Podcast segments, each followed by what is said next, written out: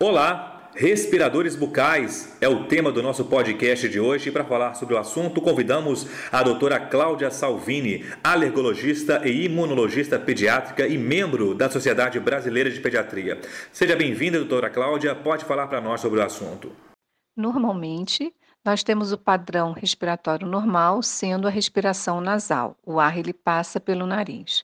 Quando ocorre uma obstrução das vias aéreas, que as causas mais comuns nas crianças seriam hipertrofia de adenoide ou amígdalas, rinite, desvio de septo ou alguns hábitos orais inadequados, podem levar essa obstrução, mudar o padrão de respiração e a criança se tornar um respirador bucal. A respiração bucal, ela vai desencadear alterações a curto e a longo prazo. Primeiramente, nós podemos observar que o respirador bucal, ele pode ter algum distúrbio do sono, como roncar, dormir de boca aberta e apneia. E nós sabemos que o sono ele é muito importante para o bem-estar, é, na maturação do cérebro, na consolidação de novos conceitos, na reorganização plástica da memória. Portanto, a privação de um bom sono, ela pode estar associada com alterações cognitivas, como hiperatividade, agressão, impulsividade e dificuldade no aprendizado. Então, a Academia Americana de Pediatria recomenda que em toda consulta de rotina, o pediatra pergunte sobre o sono para detectar um possível distúrbio. Além disso, a respiração bucal, ela vai alterar o crescimento do sistema estomatognomático. Esse sistema ele é composto pelos ossos maxilar, pela mandíbula, zigomático, temporal, esfenodal, iote, coluna cervical e toda a neuromusculatura. Esse sistema ele vai ser responsável pela respiração, sucção, deglutição, mastigação e fonoarticulação. E devemos nos lembrar que a criança ela tem um rostinho redondo e o adulto ele tem um rosto mais vertical. E o que mais cresce na criança seria os ossos maxilar e mandibular.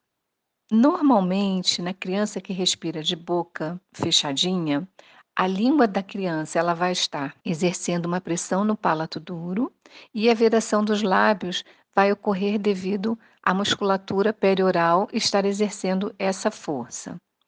Na respiração bucal ocorre um desequilíbrio nessa, nessa, nesse sistema. E a boca vai estar constantemente aberta, sem vedação labial, irá ocorrer uma hipotonia do músculo orbicular, a língua irá repousar no assoalho da boca.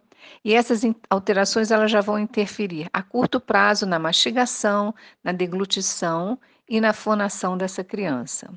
A longo prazo, é, água mole em pedra dura, tanto bate até que fura, a postura da língua baixa e ela irá predispor ao palato duro mais estreito e a uma má oclusão dentária.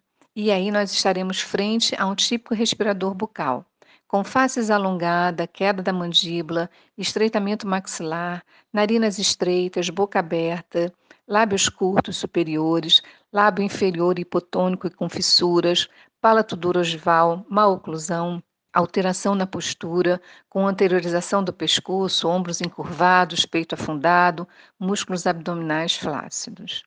Além disso, o respirador bucal ele pode ter uma maior associação com enurese, obesidade e hipertensão arterial.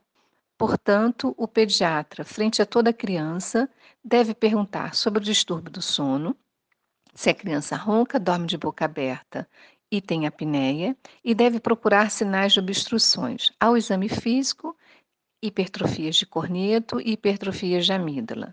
E para avaliar a adenoide, ele pode pedir um raio-x de cavo, uma vídeo e uma TC.